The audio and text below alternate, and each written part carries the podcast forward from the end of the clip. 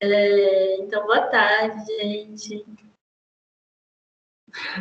Somos novos nessa aula. boa tarde, gente. Então, vamos, vamos aqui na adaptação. A gente vai compartilhar uma apresentação e. Peraí.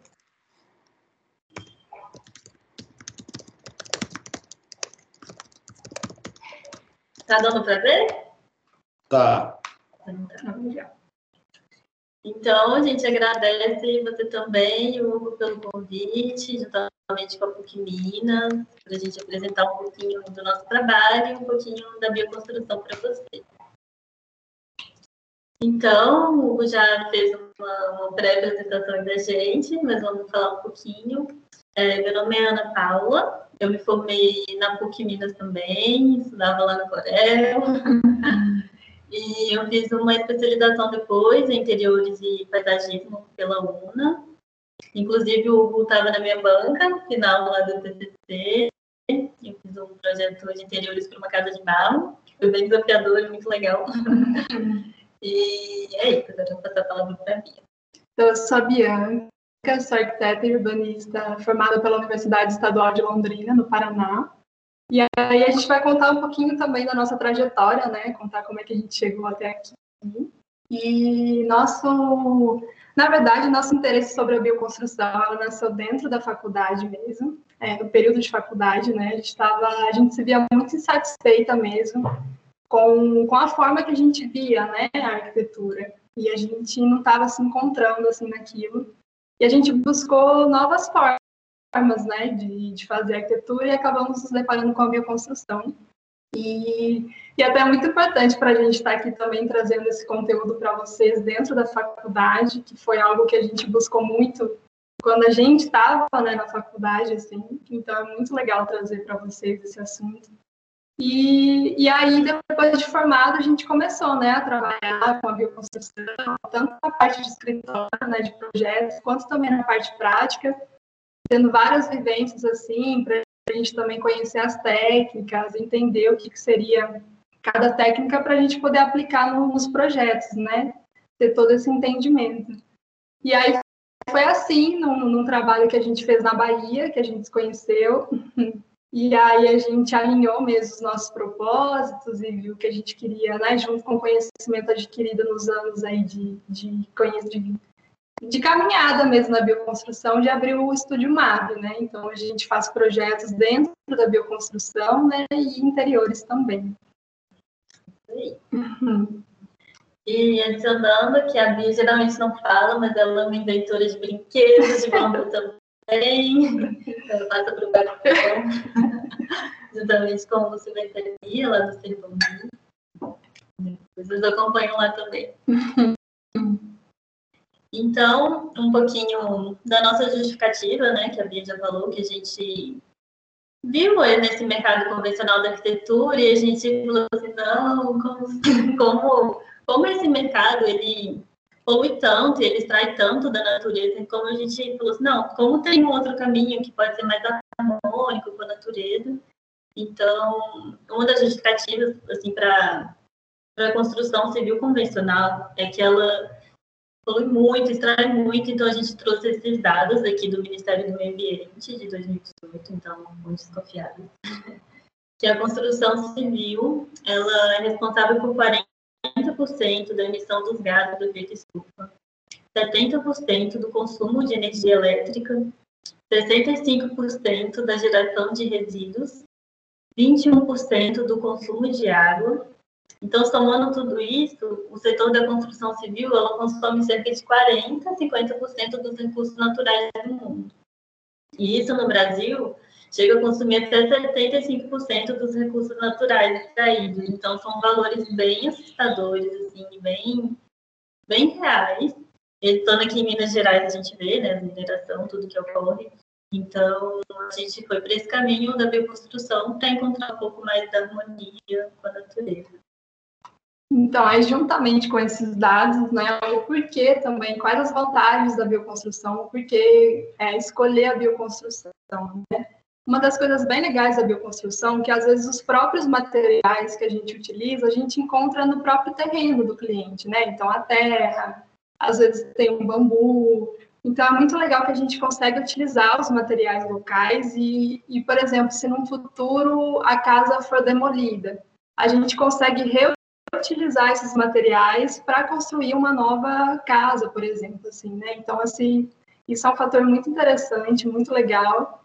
E também esses materiais eles têm um excelente potencial de conforto térmico e acústico. Por exemplo, uma parede de terra, ela tem, ela consegue tanto, consegue tanto pegar quanto soltar umidade, né? Então, tipo assim, ela proporciona esse equilíbrio mesmo e, e esse conforto térmico dentro dos ambientes. Então, é uma coisa que, que agrega muito nos projetos.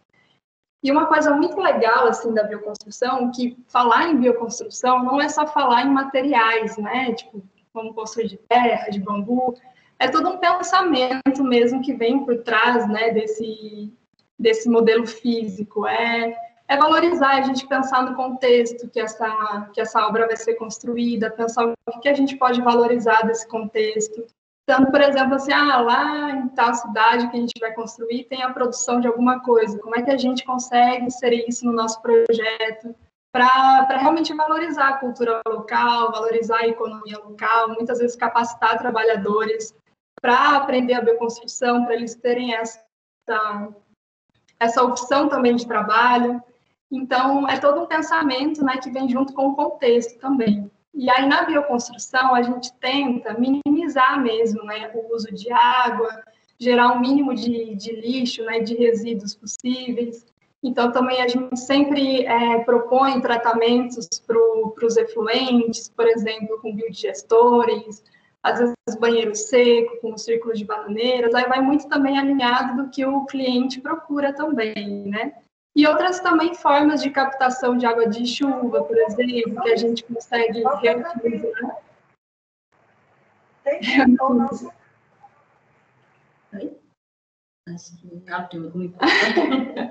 Reutilizar também essa, essa água, né? Tipo, é, também captar essa energia solar. Então, também são modos de estudar como é que a gente consegue fazer o máximo que dá esse ciclo fechado dentro da construção, né?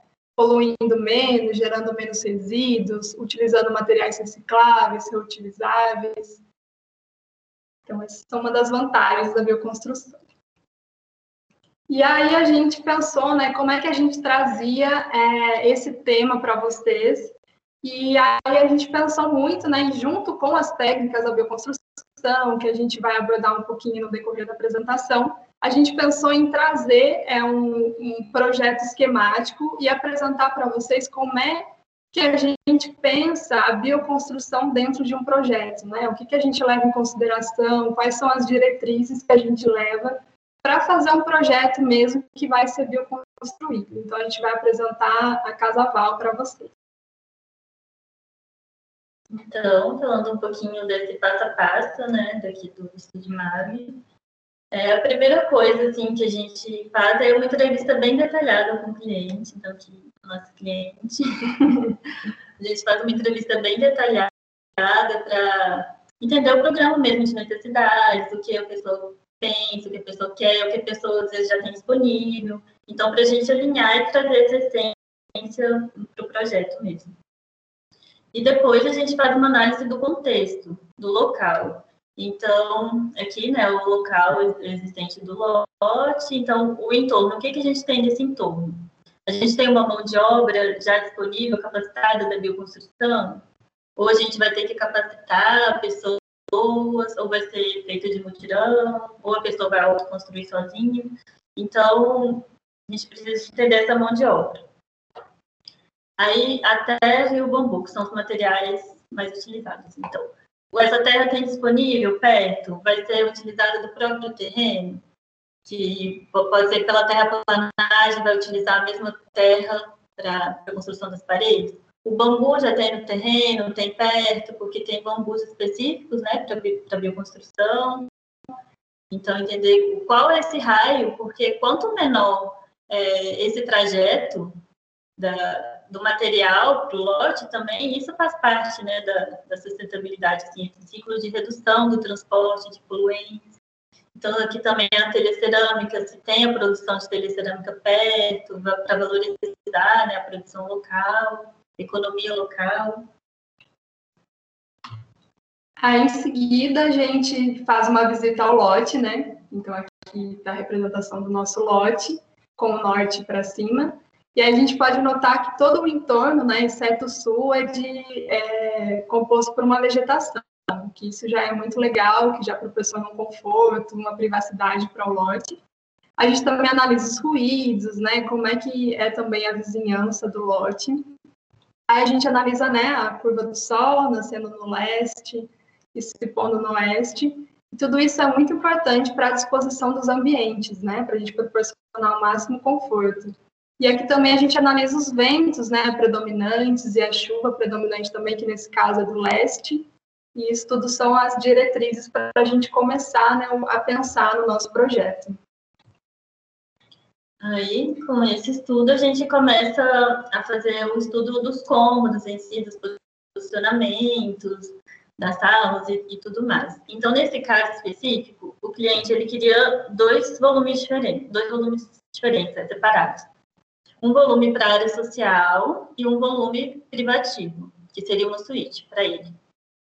Então a gente começou a pensar, assim, a gente vai fazendo vários estudos com essas bolinhas assim, e colocando no terreno para ver o sol, o vento, e aproveitar também a curva de nível, né? Então aqui dá para ver que a gente aproveitou assim já o paimento da curva de nível. Então a gente fez estudo da sala de estar e do quarto, e o quarto para cá e o banheiro aqui para a fachada leste, então para receber esse sol da manhã, que é muito importante, né, ter esse sol da manhã e bater sol. É, o, a cozinha, que é a área molhada, e o banheiro, e o banheiro da suíte, que fica aqui. Para a fachada oeste, que já que é uma fachada que recebe muito sol, né, que já não é tão confortável. Então aqui também passa a ventilação da sala de estar e levando o cheiro, os odores da cozinha para fora do terreno. É isso. Então, aqui a gente fez um corte esquemático, né, para representar a terraplanagem. Então, a gente priorizou o corte, o corte dos dois volumes, para poder usar essa terra do corte mesmo nas paredes da casa. Então, além do corte ser mais estável, né, que o aterro, a gente utiliza esse corte. Então, essa terra é reaproveitada dentro do projeto. Então, aqui tem o resultado, né, da, do estudo da planta baixa. Então, aqui, né, a gente tem a sala, como a Ana mencionou, e aí vem as aberturas também para passagem desse, desse vento, né, deixando esse ambiente ainda mais confortável. E também a entrada desse sol da manhã, né, que também é importante. Aqui também dando acesso ao mezanino, que foi também um pedido do cliente para ele poder abrigar possíveis visitantes e tudo mais. E aqui a cozinha também tendo a possibilidade de se abrir aqui para fora e o banheiro para atender todo esse espaço. E aqui no quarto também, né, temos o quarto para o leste para poder entrar também esse esse sol da manhã e o banheiro no oeste e também grandes aberturas. A gente gosta sempre de trabalhar com grandes aberturas para poder fazer essa integração com o ambiente externo, né? Então, quando a gente abre assim para fora, o ambiente cresce, né? Então é muito legal também ter essa essa integração e aqui a gente propôs um deck para também poder aproveitar a vista e, e tudo mais. E também aqui dá para ver que, que a bioconstrução muitas vezes é vista como essa forma mais curva, né? Tipo, já até chegaram clientes que falam assim, ah, a gente quer a bioconstrução, mas a gente não quer, tipo, essa coisa de lelê demais, assim. Então, então, isso que a gente traz também no, no nosso escritório, sabe? Tipo, é, tem a possibilidade da curva, que é linda, tipo, igual aqui para a área social, traz esse aconchego, né, das áreas estar, tipo, esse espaço de reunião que acolhe, mas também é possível fazer formas retilíneas, como aqui a, a suíte, né? Então, tem formas retilíneas e também tem formas curvas, que é possível trabalhar com as duas formas. Então, agora a gente vai falar um pouquinho de cada material da bioconstrução, para poder explicar também como que a gente faz essa escolha dentro do projeto. Porque também são várias variantes, assim mesmo, que o, às vezes o cliente fala, não, eu quero autoconstruir. Porque muitos clientes vêm para a gente, eles já fizeram o curso de bioconstrução, já fizeram por amor na massa, então já tem um conhecimento assim da bioconstrução e querem autoconstruir. Muita gente quer autoconstruir, mas vai chamar, vai, sempre fazer mutirão, então vai estar sempre gente indo lá para construir junto. E tem gente que, que, que, quer contratar bioconstrutores. Então, esse é um fator a ser considerado, sempre a gente escuta o primeiro cliente. Mas também a gente faz um estudo de cada material para ver qual é o mais adequado, dependendo do terreno, da região e do contexto. Então, o primeiro que a gente traz aqui é o pau a pique, ou também chamado de taipa de mão, que é o, eu acho que é o mais conhecido, né, de todos. Que ele é uma trama, que essa trama aqui pode ser feita de madeira ou de bambu, é uma técnica de enchimento. Então, essa, a terra vem aqui um, agregando nessa, nessa trama. Então, aqui fotos, né, para ilustrar isso na vida real. Então, aqui tem uma trama de bambu, e esse bambu e essa madeira, ela pode ser retirada já do próprio terreno. Então, já tem um bambu, um bambuzal lá, já pega esse bambu e já coloca na trama. A madeira também, tem gente que já tem biriba no terreno e já, já pode fazer essa trama. Então, é colocada essa a terra, né? Juntamente com essa trama, e muita gente gosta de colocar umas garrafas, assim, para fazer uma iluminação. Tem gente que não gosta, e é muito do cliente mesmo. E essa técnica, ela permite várias pessoas ir construindo junto. Então, para mutirão é ótimo, porque tipo, depois que a trama está feita, muita gente já pode vir enchendo a terra, sabe? E permite crianças é, participarem também. Então, é muito divertido, assim, tá todo mundo idoso porque, tá vendo? Tipo, a criança pode estar aqui em cima e tem gente lá. Então é muito divertido ter essa, essa técnica. E vai todo mundo amassando barro, cantando e se divertindo. É, também é bom, é legal de saber que tipo, o bambu utilizado no pique pode ser qualquer bambu, não é tão específico quanto o bambu usado na estrutura. Então, também é bem, dá para usar bastante tipo. E também o pau a pique, ele não é uma parede estrutural, ela, ela precisa de ter uma, uma estrutura independente, né? Que aqui nas duas fotos a gente consegue ver que tem uma estrutura de madeira e o pau a pique ele vem como vedação. E aqui nessa foto dá para ver que essa estrutura é de madeira, né? Esse, esse pique foi feito de madeira. E aqui eles já começaram a fazer o reboco, porque depois dessa, dessa trame, dessa terra, desse enchimento, vem um reboco para corrigir, porque tá vendo que a parede fica cheia de imperfeições, assim. Então vem a, o reboco grosso e depois o reboco fino para corrigir e deixar mais retinho, assim, a parede. E o que, o que acontecia, assim, que muita gente fala assim, ah, mas e o pau pique daqueles bichos, né, os barbeiros e tal. Mas o que acontecia era que algumas pessoas faziam um pau pique e deixavam assim, sabe? Então, o que acontecia é que dá uns buraquinhos. E qualquer buraco é casinha de bicho. Então, isso até na construção convencional, se for, de, se for deixado buraquinho, é casinha de bicho.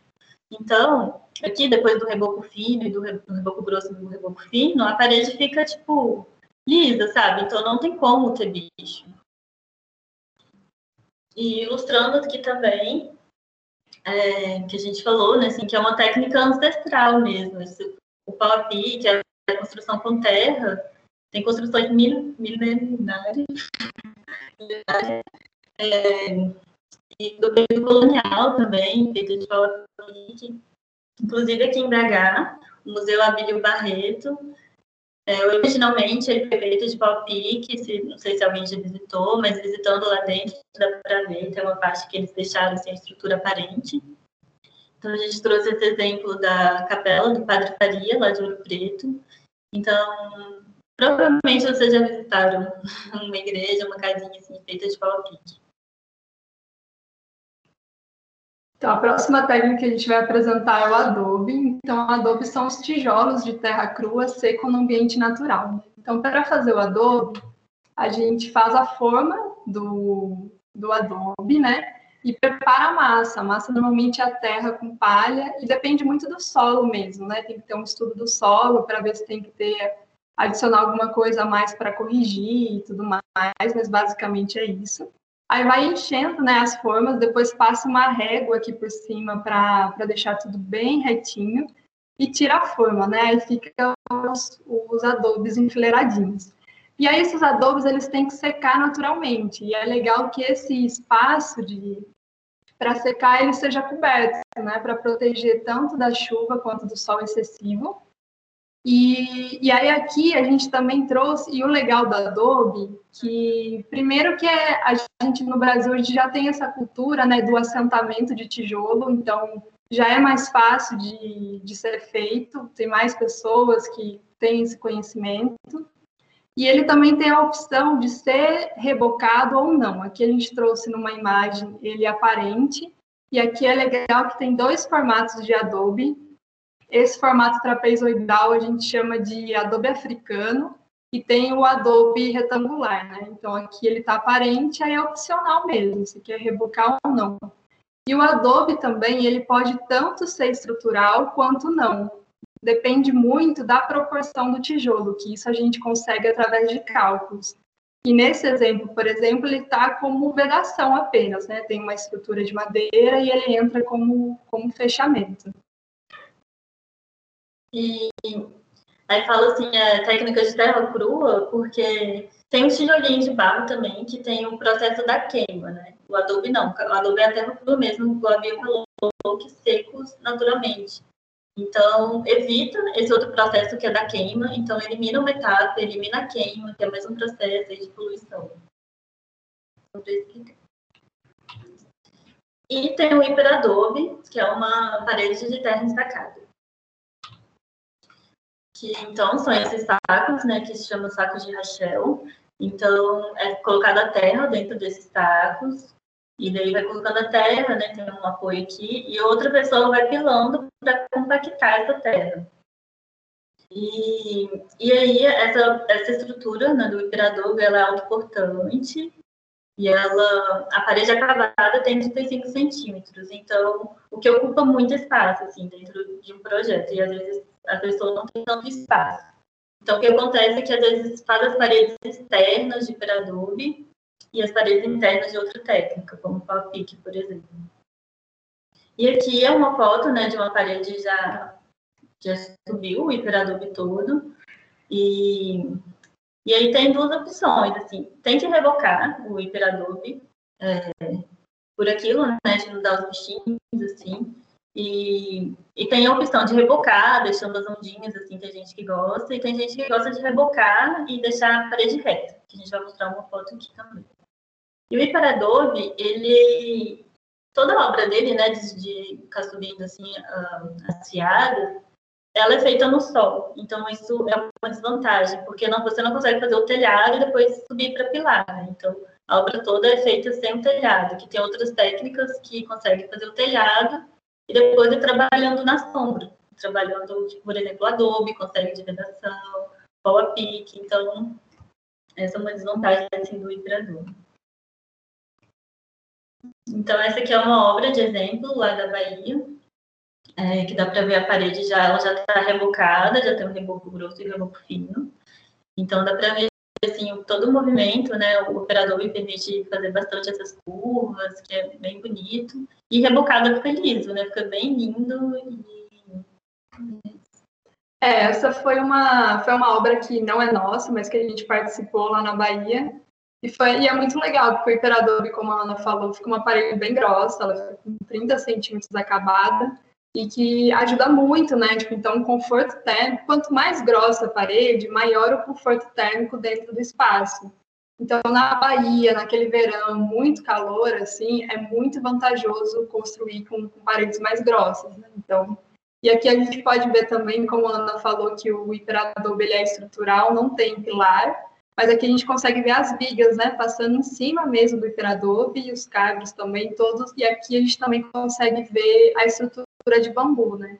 Aplicada junto com o hiperadobe. Aí uma outra técnica que a gente vai apresentar para vocês é o cordwood, que é a parede com troncos de madeira e com enchimento de com a massa de terra, né? E aqui a gente pode ver que basicamente são os troncos de madeira é, nesse quebra-cabeça sendo completados né, com esse enchimento de terra.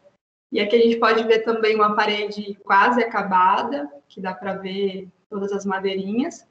E é isso, o cordwood ele não é não é autoportante, né? ele não é estrutural, ele precisa de uma estrutura independente, que aqui no caso está de madeira. E normalmente as pessoas não rebocam, né? É opcional também, mas deixa aparecendo realmente esse movimento das, das madeiras, das bolachas de madeira. E outra técnica é a taipa de pilão, é, que é uma uma parede de terra compactada em forma de madeira ou de metal. E essa, essa técnica, ela tem aparecido bastante agora, sim, já apareceu na Casa Cor. É uma técnica bem bonita, é, que dá para ver, né? a gente trouxe dois exemplos. Um exemplo com a forma de madeira, um exemplo com a forma metálica. Então, coloca essas formas, vai, é, vai colocando a terra e compactando, né? Com pilão também, pilando. Aí tem pilão manual e tem pilão, empresas maiores, tem pilão pneumático, assim, que não necessita de tanto do esforço humano. E aí dá para ver que ela fica, né, com os marcos, assim, da forma, que fica bem bonito. E depois, assim, depois de pilar a parede e tirar a forma, a parede está pronta, sabe? Não, não precisa de um apagamento, acaba bem, não precisa do reboco. E utilizando diferentes tonalidades, né, da terra, assim, diferentes tons da terra, dá para fazer um, uma arte assim na parede, né? Com um movimento e fica muito lindo. Então a gente trouxe esse exemplo da parede externa e um exemplo aqui também de um local interno. É, e como, como a taipa é feita com essas formas, as paredes elas conseguem ser mais padronizadas, né? O que acaba, às vezes, agradando um maior número de pessoas também. E aí, no caso da taipa, que também é a terra compactada, ela é autoportante, ela não precisa de, uma, de pilares, né? E aí, uma outra técnica é o cob, seria a terra plástica modelada e empilhada, que a gente faz essa massa de terra, né? E aí a gente vai fazendo bolas mesmo de com essa terra com as mãos e vai empilhando, vai colocando as bolas uma em cima da outra e, e aí, a, a desvantagem do COB é que você só consegue fazer, por exemplo, aqui deu 20 centímetros, tem que esperar secar essa fiada de COB para poder é, vir com a próxima, né, com a de cima. E aí o COB ele pode ser tanto autoportante quanto não, depende muito da espessura da parede, isso também a gente calcula para se for estrutural ou não. E aqui a gente tem um exemplo do, da parede já toda completa com o cobre, é, sem o reboco ainda. Então, aqui a gente consegue perceber que a gente consegue modelar o cobre, né? Então, a gente consegue abrir para fazer nichos, consegue também desenhar na parede, tem pessoas que gostam, fazer mobiliário. E aí o cobre, aí aqui falta o reboco grosso, então assim, para fazer um resuminho, o reboco grosso, ele viria para regularizar essas paredes, é, e aí vem o reboco fino para finalizar esse acabamento. E aí tem o bambu, né? Falando um pouquinho da, do bambu. Para a gente utilizar o bambu na bioconstrução, a gente sempre utiliza o bambu tratado. E aí, dependendo, dependendo do uso do bambu, é, tem espécies que são mais indicadas do que outras. Aqui a gente trouxe alguns exemplos né, do bambu aplicado na construção, até a gente consegue ver alguns encaixes também do bambu. Aqui a gente consegue ver também o bambu na estrutura e também o bambu como porta, né? Então acaba sendo também bem flexível o uso do bambu, que a gente também consegue ver que ele sempre tem que ter uma fundação elevada, até poderia ser mais aqui, mais alto. É... E aqui a gente trouxe uma obra lá da Indonésia, porque na Ásia, na, no, no, Oriente, o uso do bambu ele é milenar mesmo. Aqui no Brasil a gente está começando a explorar, começando a entender como é que é a atuação do bambu, né, com a estrutura, no, quais, quais são né, as vantagens dele, mas lá eles já dominam muito esse material, e a gente trouxe esse exemplo, que é uma casa de quatro, quatro pavimentos, toda feita de bambu, e aí aqui a gente também pode perceber é, é, o bambu ele consegue desenhar, né? Ele consegue fazer curvas. E aqui a gente pode perceber que aqui o bambu está curvo para fazer esse desenho dessa cobertura diferente que eles fizeram no projeto, né?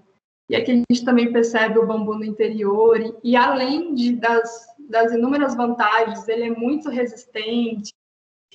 Além de poder ter esses, essas diferentes formas, né, ele também é muito bonito, assim, a gente é um material que a gente gosta muito também de, de trabalhar. É considerado o aço natural, né, comparado assim, com o aço da resistência dele.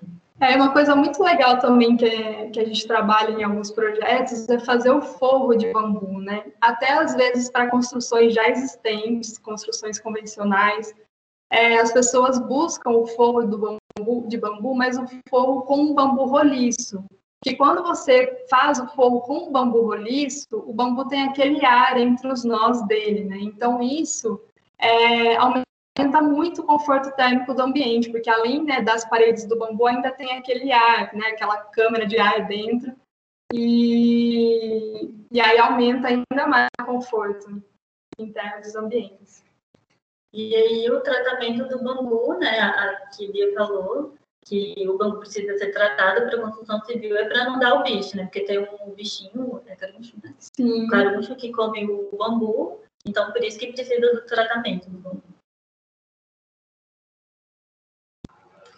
E então, além dessas técnicas, né, utilizadas na construção, também tem as técnicas de acabamento, né, o reboco grosso, fino, que a gente falou, e também tem a tinta de terra.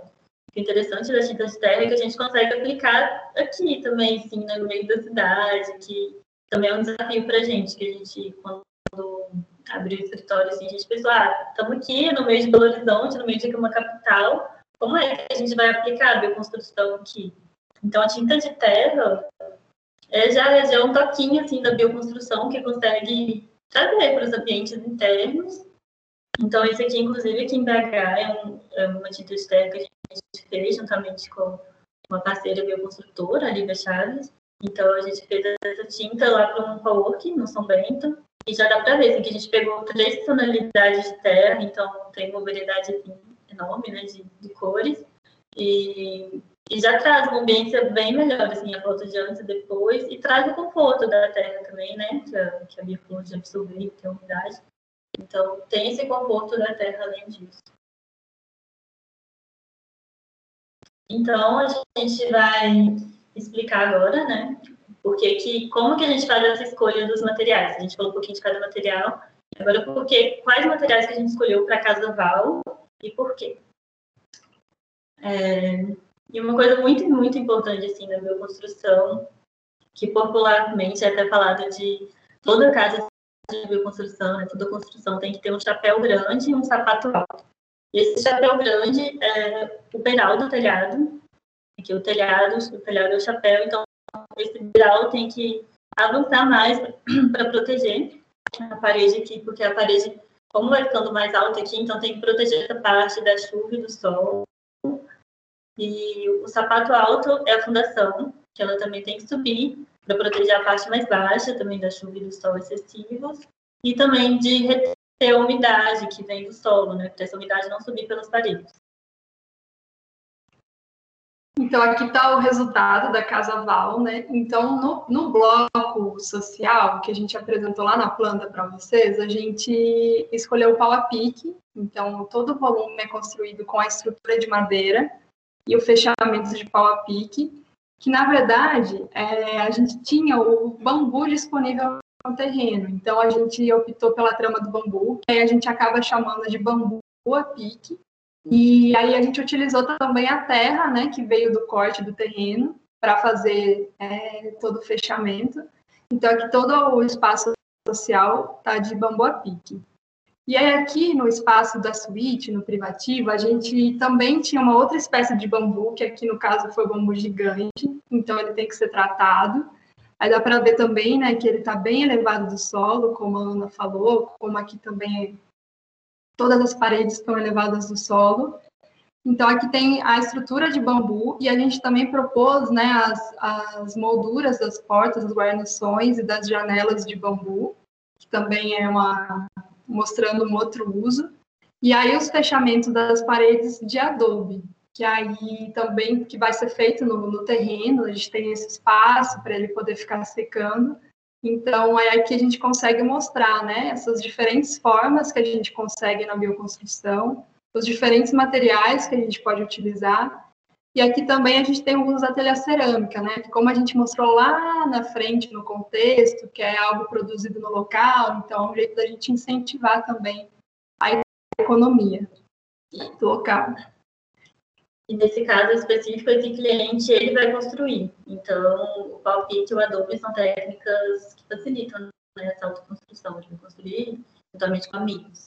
É, são técnicas também mais rápidas de, de serem construídas. E aqui também a gente pode ver o deck, que a gente comentou dessa integração com o espaço externo. E aí esse é o resultado. E é isso. É, a gente agradece, espero ter, esperamos né, poder ter conseguido trazer um pouquinho da bioconstrução. E aqui também está as nossas redes, né? Se quiserem seguir os nossos contatos. E estamos abertos às perguntas. Acho que a gente conseguir ajudar vocês aí. Muito obrigada. Obrigada. Gente, obrigado. Super interessante a palestra de vocês. Deixa eu. É... Gente, vamos fazer daquela forma. Então, quem quiser é, fazer e fazendo as perguntas, vai colocando o nome no chat, por favor, a gente vai chamando para poder seguir uma, uma certa ordem.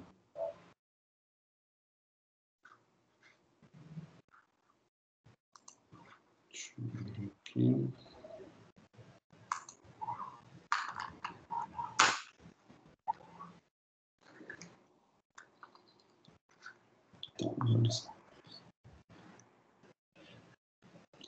Tá.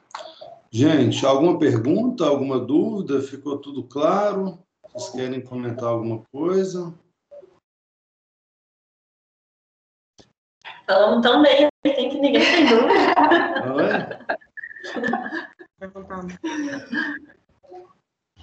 Acho que tem. Aqui, ó. Bom, já estão. É melhor levantando a mão, fica mais organizado. Então, primeiro Bruna, depois o David. Oi, gente, boa tarde, obrigada.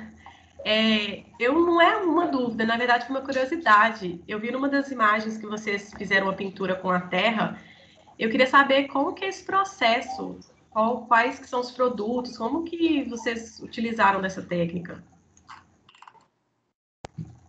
Tá, então, é, são vários processos, assim, né, para tinta de terra. E aqui a gente não vai passar, tipo, nenhuma receita, assim, para mas a gente vai contar um pouquinho, assim, como é feita a tinta de terra. É, é porque tipo, depende muito também da porcentagem de argila que tem a terra que você pegar, então por isso que a gente não vai, não tem é. como, né, passar muito exato a, a se proporção. A gente, é, se a gente passar, tipo, ah, tem que ter X, uh, X de argila e tanto de terra, e a gente não sabe como é a terra que você pegou, e depois você vai tentar reproduzir, não vai dar certo, vai ocupar. Mas então, é, primeiramente a gente pegou a terra, né? Então a gente o, pegou a terra e depois a gente tem que peneirar essa terra, deixá-la de molho com água, né? Deixá-la de molho com água. Que na verdade, quando você pega essa terra, né? Que foram as três cores, elas vêm uns torrões, assim, né? Então a gente deixa isso de molho para meio que se diluindo. Isso. E, e, aí, mesmo assim, se ficar torrão, aí tem que que ia amassando, assim, ou ir com martelo mesmo para ajudar o, o, torrão a se desfazer. Aí, depois, com, com essa mistura já da terra com a água, ela consegue passar de uma peneira. Então, tem gente que faz antes, tem gente peneira antes, mas a gente fez, a gente aprendeu assim e a gente faz assim. É, com a terra, com a água, a gente passa na peneira, então, para tirar os grãos maior, maiores.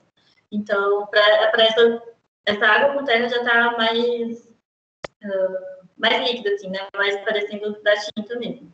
E tem gente que peneira mais vezes, assim, essa a gente peneirou duas vezes. É, e depende muito também no, no espaçamento da, da trama da peneira, sabe? Tipo assim, tem umas peneiras que são mais fechadinhas, aí você vai conseguir uma tinta mais lisa mesmo, e tem umas peneiras que são um pouquinho mais abertas, né? As tramas, que aí você consegue quase que uma textura mesmo, assim, uma parede texturizada. E vai muito também do gosto, do que você busca. É, tem gente que até usa o voal mesmo, né? Que, que já não deixa sair quase nada assim, do grão da terra. Aí, depois disso, uh, precisa de colocar um aglutinante, né? Porque se colocar só essa mistura assim na parede, vai sair, sabe? Com o tempo ela vai sair. Então, esse aglutinante ajuda a, a tinta de terra a colar, a colar, tipo, a colar mesmo na parede. Então, tem vários aglutinantes. Tem os aglutinantes naturais, que tem o polvilho, tem a baba de, de cactos, tem, tem vários aglutinantes assim, e tem também a cola branca, o PVA, a cola branca PVA. Também pode ser utilizado. Aí depende, tem gente que não, tipo, não, eu quero, eu quero tudo natural, então pode fazer um, um aglutinante natural. É, isso basicamente é para ambiente interno. Aí para ambiente externo também tem que adicionar o cal, para poder dar mais durabilidade para essa tinta também, né? Que está mais exposta às intempéries mesmo. Aí é isso. Então fazer essa mistura, né? E depois a gente já consegue fazer a aplicação na parede. Entendi. Obrigada, viu, gente? Imagina, a gente que agradece a pergunta. Agora, David. E depois Luiz Otávio.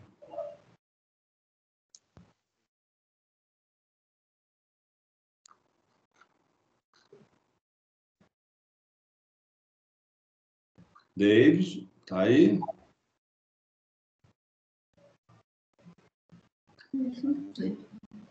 Que ele tá. Bom, vamos passar o Luiz Otávio na frente. Acho que ele, ele saiu, que acho que deve ter caído. Depois a gente volta nele.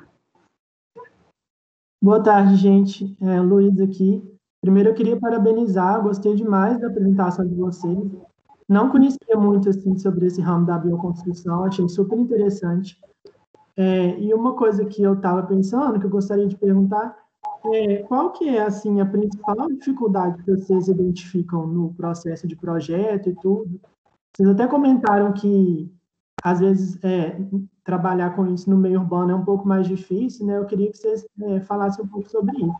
Os clientes também que procuram você, se eles são mais assim para casa de si, como é que funciona? Uma dificuldade no, na, no processo do projeto, né? Isso. Então, tá. É, obrigada, primeiramente. Então, assim, o que acontece, assim, para ser sincera, que muitas vezes o que acontece é que muita gente ainda não sabe muito da bioconstrução, sabe? E acaba sendo um pouco desvalorizado. Aí isso deixa a gente um pouco triste, assim. É. Porque, tipo, são processos que buscam harmonizar com a natureza, com, sabe, tipo, diminuir os poluentes e tudo mais. E com isso, as pessoas acham que seria tudo mais barato. Então, isso é o que a maioria das pessoas falam assim, ah, vai ser mais barato, vai ser mais barato, vai ser mais barato. Então, esse é um fator, assim, que sempre Tipo, todo, quase todos os clientes perguntam, mas sim, consegue reduzir o custo da bioconstrução se a pessoa tiver a terra no local, se tiver bambu e tal. Mas, assim, a desvalorização tanto da arquitetura, né, tanto, como os profissionais da construção, é uma coisa que, que eu acho, assim, que, que é difícil, assim, ainda de, de lidar, mas também na luta. E e eu acho que tem esse ponto, e também tem muito o ponto que a gente luta muito, é um pouco de preconceito mesmo das pessoas quando elas ouvem né, a palavra bioconstrução, de achar que não vai ser durável, de achar que não vai ser bonito, de, e sendo que a gente consegue, né? A bioconstrução, ela pode ser tudo isso, sim, desde que feita corretamente, como qualquer construção. Então, isso também é uma coisa que a gente luta muito, assim, dentro do, do nosso meio, e porque ainda, apesar de ser uma técnica muito né, antiga, que a bioconstrução resgata essa técnica um pouco mais de tecnologia, ela se perdeu muito né, nessa, nessa era industrial. Então, a gente tenta resgatar isso, mas ainda as pessoas têm muita resistência quanto a isso. Assim. Então, acho que essa caminhada ainda a gente está está enfrentando para conseguir popularizar mesmo né, a bioconstrução e mostrar as vantagens. Assim, porque a gente que trabalha diretamente com isso, a gente fica, gente, como é que as pessoas ainda constroem no convencional? Porque é muita vantagem mesmo, tanto em questão do conforto, quanto, tipo, é, então, a gente gostaria muito, assim, que fosse mais mais fácil, né, discutir, assim, sobre, sobre bioconstrução. Entendi, obrigado. Entendeu É tendência, né, assim, voltar mesmo é, é, a bioconstrução e esse tipo de construção, acho que é uma tendência para o futuro, né? Vamos Cara, tomara. É, a gente espera muito, a gente acredita muito que seja também. Sim, com certeza. Hum, obrigada. Obrigada, Luiz. Obrigado a vocês.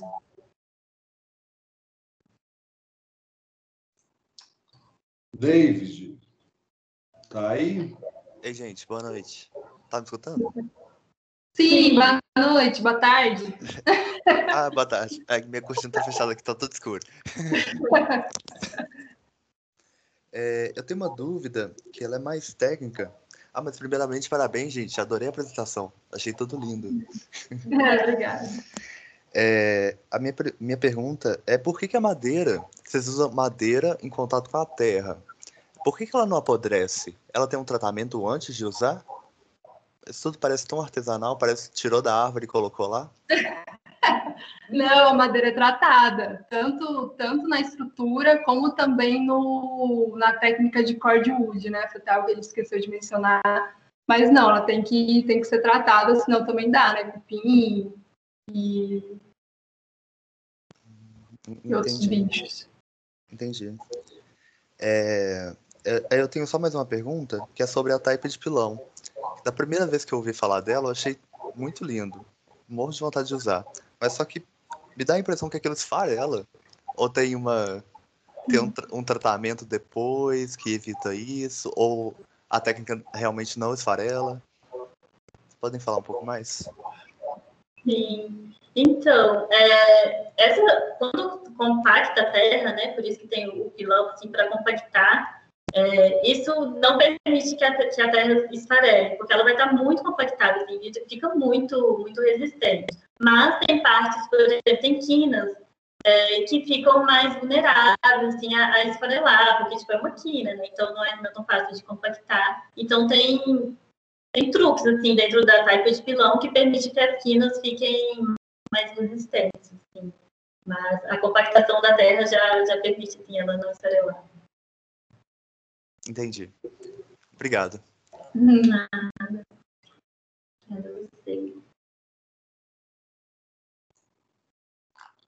Gente, mais alguém?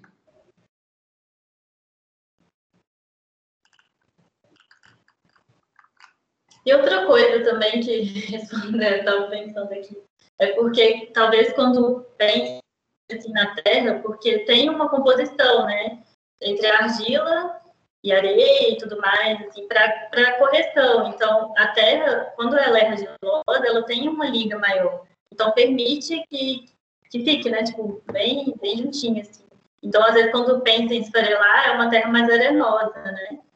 Então, tem, essa, tem esse estudo, assim, antes de, de começar a bioconstrução em si, são feitos vários testes, assim, acho que pode até achar no Instagram, são feitos vários testes, assim, até com a Type vários testes para ver qual, qual é o traço da terra que vai ser utilizado naquela parede. Então, é, isso tudo é acertado, assim, antes de começar a subir as paredes mesmo para casa, sabe? É, isso é importante, porque às vezes parece, né, que bioconstrução é só a gente pegar tudo lá e fazer, mas tem muito estudo mesmo e muito trabalho atrás, né, dos profissionais que fazem é, a bioconstrução mesmo.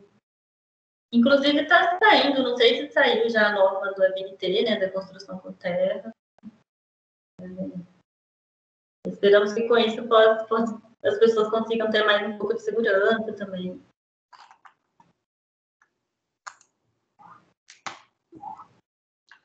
Gente, mas alguém quer perguntar alguma coisa? Aproveitem, porque não é um assunto né, que a gente vê todo dia. Acho que esses seminários eles são bons porque a gente consegue tratar muitas coisas que a gente não vê na faculdade, né? Assim, é, não só bioconstrução, mas, por exemplo, a gente teve é, palestra de projeto de incêndio, que é uma coisa que a gente não vê. Então, tem uma série de coisas que eu acho que né, é uma boa oportunidade, assim, cada vez mais tem, assim, eu vejo uma iniciativa, não é muito a minha área, a questão da bioconstrução, mas eu sigo muita coisa de, de estrutura de bambu, então acho que, que a gente tem o, o Ser Bambu, né, com o Lúcio Ventania, que é uma, uma referência, tem o Jorge, Jorge Maron, né? do Ameríndio, não sei se vocês conhecem, deve conhecer ele, né? É, quem mais? Tem a Helena. Helena. Ai, tem, um monte, tem muita gente mexendo com, com bambu hoje em dia, né?